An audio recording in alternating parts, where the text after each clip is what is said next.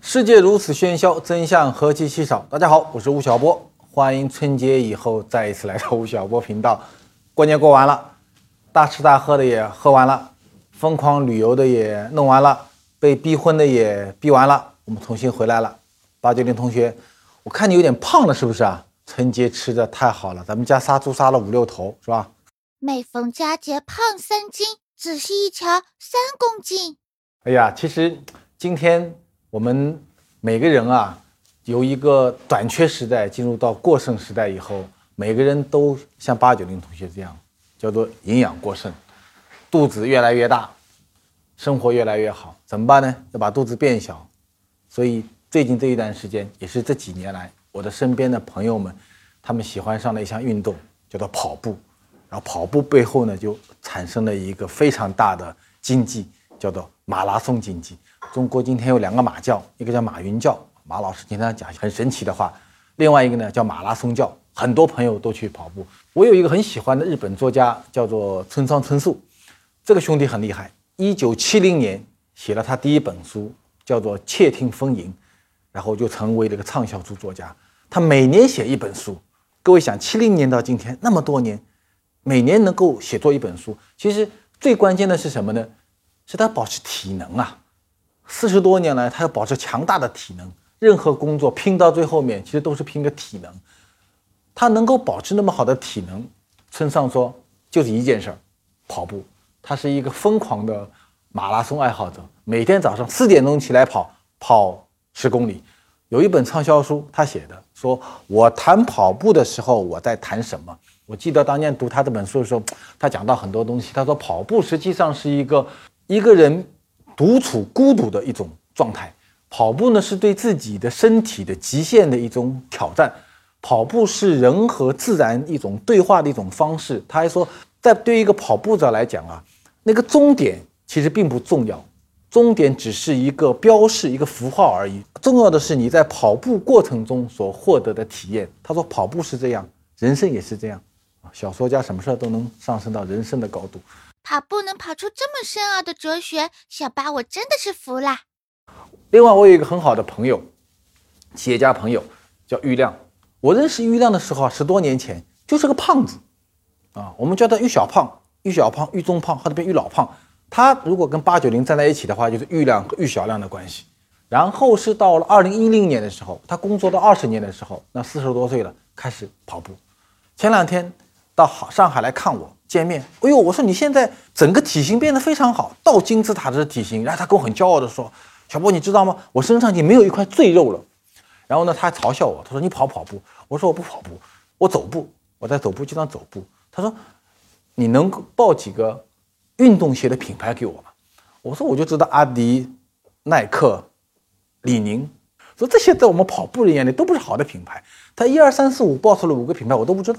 然后他跟我说，他说小波，你知道我啊自己跑步，过去几年里，然后我在万科内部也鼓励大家跑步，为什么呢？大家身体都很健康，健康了以后呢，医药费就减少了，所以公司省了一笔钱，省了一笔医药费。跑步呢，是一个最便宜的一场运动。各位你们想，跑步不需要任何的。投入啊，两个脚抬到马路上就能跑。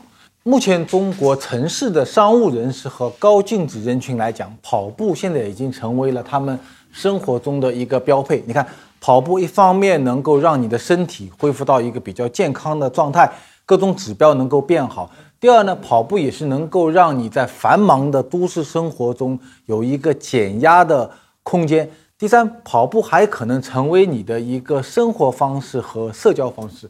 我认识很多朋友，一开始他们都是一些生活很慵懒、没有规律的人，但是一旦爱上跑步以后，他们会发觉说，每天或者每个礼拜，我有若干的时间要去跑步，然后呢，我会和一些朋友一起去跑步，然后呢，跑步就形成了一个社交圈和生活圈。然后他们跟我讲啊，你看我跑步，跑五公里、跑十公里、跑马拉松，你看我汗流浃背的很累，其实我会非常的快乐，所以。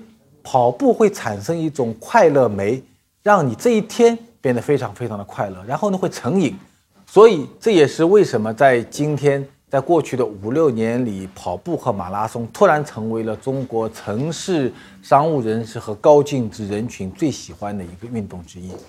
我今天呢会请一个我的朋友，是一个我们浙江省的跑步达人，也是全国一个非常有名的跑步达人。我们欢迎吴栋来跟我们谈谈他的跑步。哎吴栋，我没办那法好站起来接待你，因为脚扭伤脚了，我知道脚崴了。前两天去北极，北极在雪地上，有头北极熊在追你，对跑对对对哦跑不过对它，然后自己就这么崴掉了。哎，如果你们跑步的人脚崴了怎么办？四十八个小时以内，我们要遵循一个原则，叫 rice 原则，嗯，米饭啊啊，很好记忆啊，叫 R，叫 rest。当你崴的第一时间，你不要再发力了，啊，休息。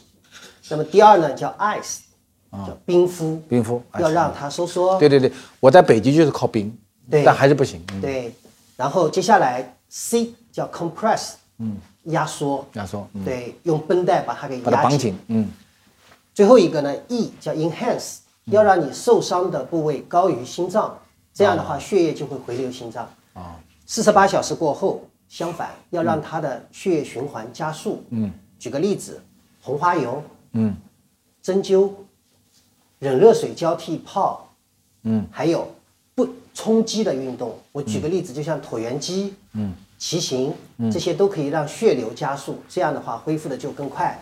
你是北京大学跑步系毕业的是吧？我是北邮毕业的。哎，据说你体重最高到过多少斤啊？一百七十斤，有吗？我原来在国企工作的时候，最高的体重一百七，一百七，就是跟他肚子差不多是吧？有吗？有那么大肚子吗？。啊，那么大还没有，差不多吧差不多，怀孕三个月，嗯，拿到体检报告很多箭哦头，所以我很担心嘛。啊，呃，一想瘦身，二想更健康，这就是刚开始哦跑跑步步的原因。啊，你跑了几年了？六年，跑了六年了。哎，据说你刚刚从香港回来，跑了香港叫什么百公里马拉松？啊，叫香港百公里越野跑，我这个很厉害。村上春树，我看他的书里说啊，说他这辈子七零年开始跑跑到今天，只参加过一次百公里马拉松，一九九九几年，九六九七年的时候，对，是不是很难？这个就很难了，是吧？一百公里，呃，超过四十二点一九五的都叫超马。那么超级马拉松呢，对于普通人来讲，哦它确实比较难达成，嗯，它需要有一个循序渐进的过程，嗯，马拉松更多的是分解你的糖原，嗯，它的能量存储在肝脏和血糖中，哦，而超马的话，就需要你具备分解脂肪和肌肉的能力，因为你持续要十多个小时嘛，哦，你跑那么几年下来，你觉得对你的身体、生活和工作的改变有哪些？我觉得第一个最大的改变嗯就是我拿到体检报告，现在我 很开心，它全是平的嘛。而且你的体重有多少？我现在体重是一百三，你少了四十斤，对，而且很大一块肉啊！这是我感到高兴的第一件事情，叫形体产生了改变。第二个，我觉得开心的是我的心智。嗯，跑步以后，你会发现啊，你对世界的认知变得更加的乐观。不光在跑的过程中带给我快乐，而且这种快乐长期可持续，嗯它能够带给我更加正能量的生活态度，嗯，这是我感到最快乐的。嗯，我现在的话，开始放弃了我原来在国企的工作，我对对我对自己做了这个对跑步的项目，对，对吴栋做了一个平台叫“陪你跑”的平台，对对聚合了很多爱爱跑步的人。对呀、我就期望我所能够感受到的快乐，我期望更多的国人也能够感受到。嗯，而且就像现在中产阶级不断的在崛起，我相信会有更多的人会为着健康和快乐去寻找一种新的生活方式。哎，我问你，你现在这个平台上或者跟你跑步的人，男女比例、年龄结构大概是怎么样的？年龄结构我们算过，平均年龄的话是三十四岁，男女比例的话，嗯这个呢不一样，越往马拉松的赛事方向走，男生的男生结多构男生多嗯差不多能占到百分之八十，嗯，越往下面的金字塔基层走，哦就像平时走路的人群，哦，呃，男生的比例只比女生稍微多一点点，你写过一本书嘛，像恋爱一样跑步。那个书里面其实你有一些关于跑步，我记得你也教过我啊。你跟我们讲讲看，有几个关键词是吧？对，哪几嗯个关键词？我提炼了五个字，啊只要遵循这五个字，那么跑步它肯定不会伤你的八九零，膝你盖记得啊，明年肚子小下来就靠这五个字了。对第一个字叫挺，啊，什么意思呢？跑步的时候你给，我们示范一下。对，首先第一个要让胸打开啊。不正确的方式是这样的，你看跑步的时候，为了感觉向省力，叫含着胸，嗯，你就不能够吸到充分的氧气，就我们的这一块要微微的紧缩，对，非常好，你看这精神很多。对嗯你这个时候对这样的话是不对的，这样是正确的。这是第一个。第二个呢，叫如果把我们的盆骨，我举个例子啊，一刀切开在这里，那么挺要保持什么呢？嗯从科学术语讲叫盆骨既不能前倾也不能后倾，要让它中立。嗯，这是第一个字叫挺。嗯挺，嗯第二个字呢叫倾，倾斜的倾。嗯，主要是我我们可以做一个互动啊。嗯，你看很多人跑步的时候的话，他是这样的，重心没有任何的前倾。嗯，这个时候你就必须靠自己的肌肉发力，踩踏才能够前进。嗯，但是老师，我们来一起做一件事情啊，你面对着我。嗯。然后你把身体重心前倾，对、我会顶着你，对，重新，嗯，信任，对、如果这个时候我放开手，你会怎么办？你会迈开腿来保持平衡，对吗？嗯嗯嗯嗯。我一旦、嗯对对对，嗯你为什么要迈开腿？嗯，是为了防止摔倒。嗯，跑步的时候，只要你的重心保持微前倾，嗯，你剩下的动作只需要抬腿、放腿，而不是靠肌肉的踩踏。你的重力是推着你前进的力量。第三个字叫柔，啊，柔是防止膝盖受伤最核心的原因。我可以给大家演示一下啊，那个，你看我跳下来，你猜我先落地的会是脚哪个位置？前掌，对，先落地的这个位置就是我们应该先着地的点。但遗憾的是，因为录节目现代容易嘛跑鞋对科技带发达，嗯，百分之超过百分之六十的人跑步的时候都是后跟先着对地。，这个对应该膝盖伤害最大，对，是吧你想象一下，当你后跟着地的时候，你天然的就把我们进化带给我们的两个机构过滤掉了。第一个是我们的足弓，嗯，第二个是我们的脚踝，第四个是横，横，平衡的衡。嗯，我模仿一下，大家就清楚了。跑步的人，你看啊，如果是这样的现象呢，对，他在左右的摇摆。很多人跑步有这样的现象，但他自己没发现，嗯，能量损耗了。嗯嗯嗯我们是为了前进，并不是为了对抗重力，所以横左右不要摇摆。最后一个字叫肩，肩跟跑步本身没关系，它是为了防止受伤的。比方像平板支撑，嗯平板支撑做到位了，我们的核心肌群才会够强，嗯，我们才不会腹部疼痛，嗯，我们才不会，嗯，胸部疼痛，嗯，嗯，平板以外还还最有效的是什么？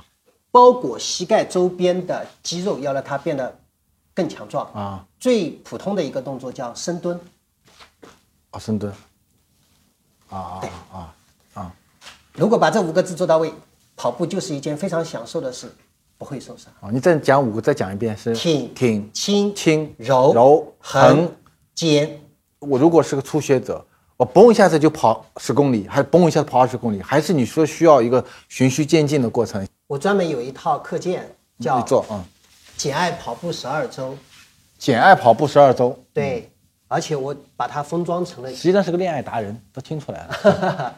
我把它封装成了音乐，为什么？因为教导式的内容其实很枯燥。啊，我跟你讲，你第一天是要跑这个走一公里，跑一公里，走一公里，不难很难记忆。所以呢，我直接把它封装成了不同 BPM 的音乐。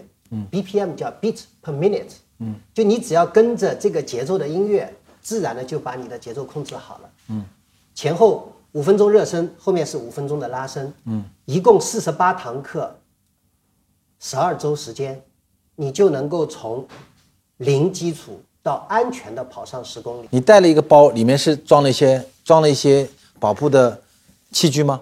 这个是我 Ironman 比赛时候的包包啊，那个里面有跑步的神器， 人气好，而且是中国特色的神器，啊因为只有中国才需要这些东西。我打开给你看看，你就知道了啊。我一个个给你介绍。神器哦，第一个，这个我认识，口罩对，这是我刚开始跑步时候用的装备哦，啊，它能防雾霾，朋友们，对但它有缺点，啊，不好看啊，所以我开始有了第二个。戴的像个男护士是吧？啊， 所以这是我跑步时候用的第二个口罩，哦，这很酷，对，这非常酷，嗯呃，叫 Respro，啊，是英国生产的一个，英国的产，品，对。那我后来想，我总得要支持自己国内的匠人精神吧？是吗？这是国产的吗？对啊，而且是一个创业的团队啊。哦，是吧？对，他叫兰吉，带上他，大家都觉得像星球大战。 你带去看看看。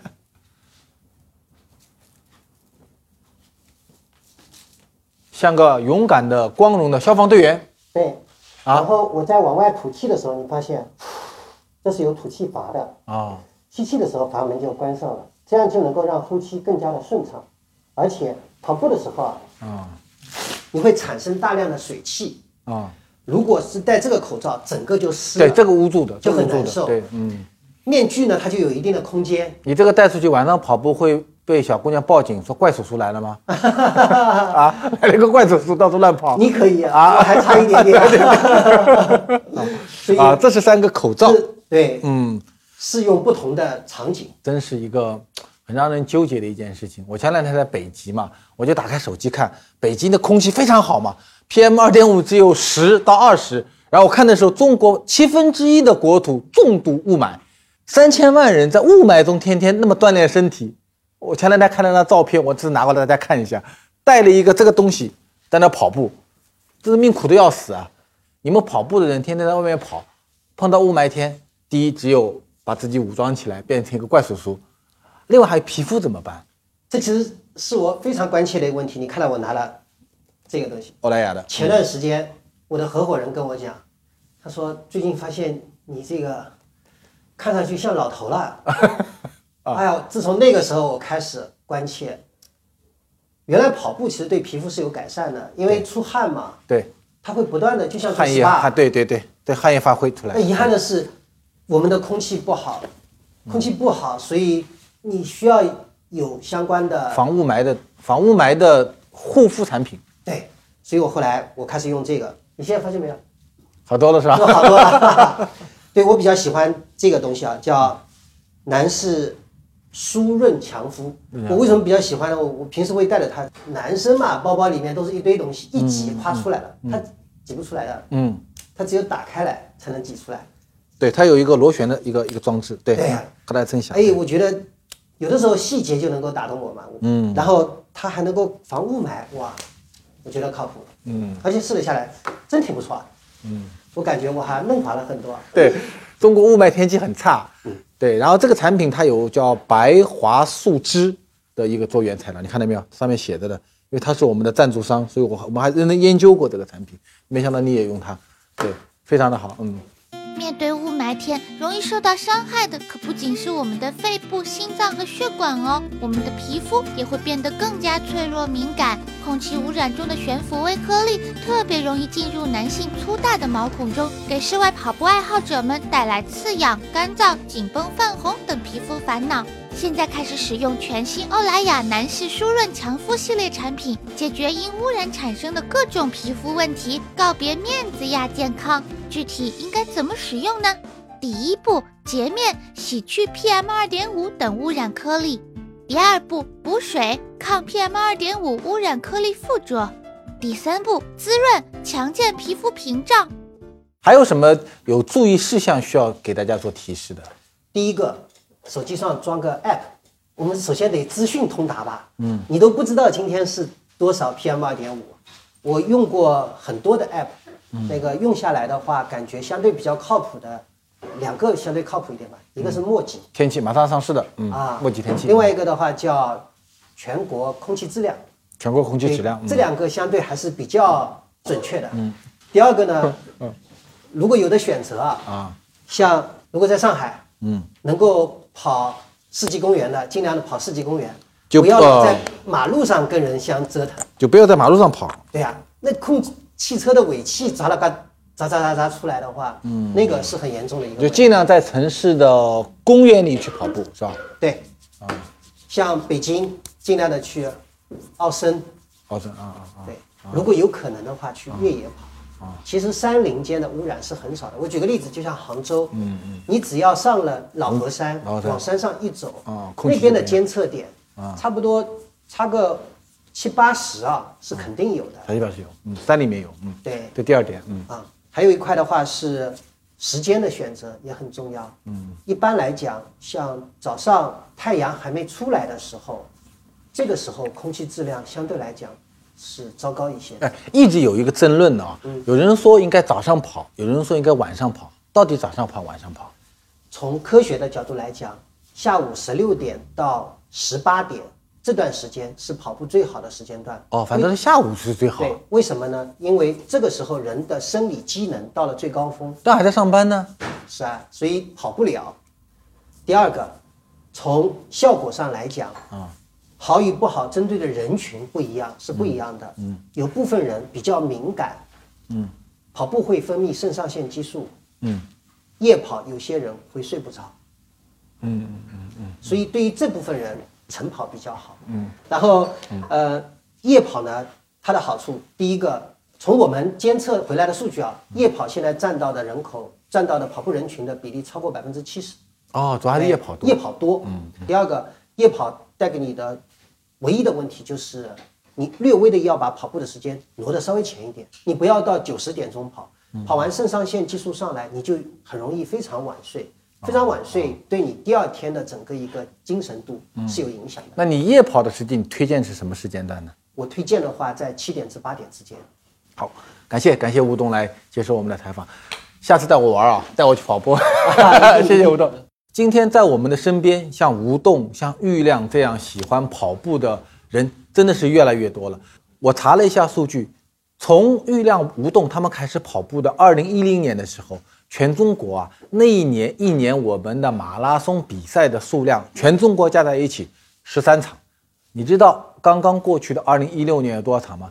有两百九十四场，增加了多少倍呢？八九零，你算一下，啊，百九十四除以十三等于啊等于增加了二十多倍。有哪个运动在过去的六年时间里面，它的场次可以增加二十多倍的？所以它是一个突然被井喷出来的产业。今天中国日常报名参加马拉松比赛的人大概有八十多万人，然后日常再把跑步变成自己的一个生活方式、一个爱好的人，全中国加在一起大概有三千多万的人。由此啊，它就形成了一个产业链，围绕着跑步，比如说赛事，比如说像吴栋这样自己由一个爱好者变成了一个互联网社交平台的一个创业者，比如说各种的跑步人的器材的配置。资料告诉我们说，今天一个标准的跑步爱好者，他一年啊花在自己身上的钱要多少钱呢？三千六百零一块，就一年他花三千六百多块钱。我给大家看这一张图，大家可以看到，这个是过去几年里面各种跟跑步有关的产品的增加的一个比例。你看，它的跑步类的选品，大家看我手上这张表啊，这是尼尔森做的一个数据。到了二零一五年的时候，跑步类的选品增加了百分之一千三，运动袜那个袜子啊，销售增加了百分之一万，压缩衣销售增加了百分之五千，女性运动文衣选品增加了百分之一千，其中的智能手表增加了百分之七十五，另外智能手机、智能手表和智能手环的销售额都有大幅度的增长，而对跑步运动的支持本身，其实也是全民运动以及中国中产社会逐渐走向健康化的一个重要的特点。学习跑步，认真的工作，让自己的生活变得更加的快乐。所有加在一起，很可能是我们面向未来每一个人给自己的最好的一份礼物。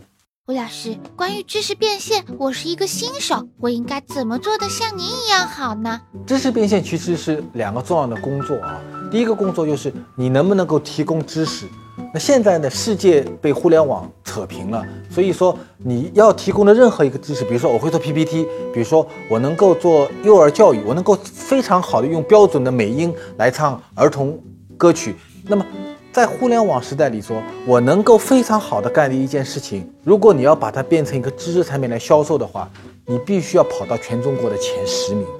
所以这是一个非常残酷的事情。你面对的是全国所有的选手来比赛，但是那个口子可以非常非常的小，这是知识供给的部分。第二呢是，当你能够生产出这些知识产品的时候，你要找到一个好的销售的平台去帮你做好好的分销。那今天中国在二零一六年知识电商慢慢兴起以后，可能分销的平台会变得越来越多。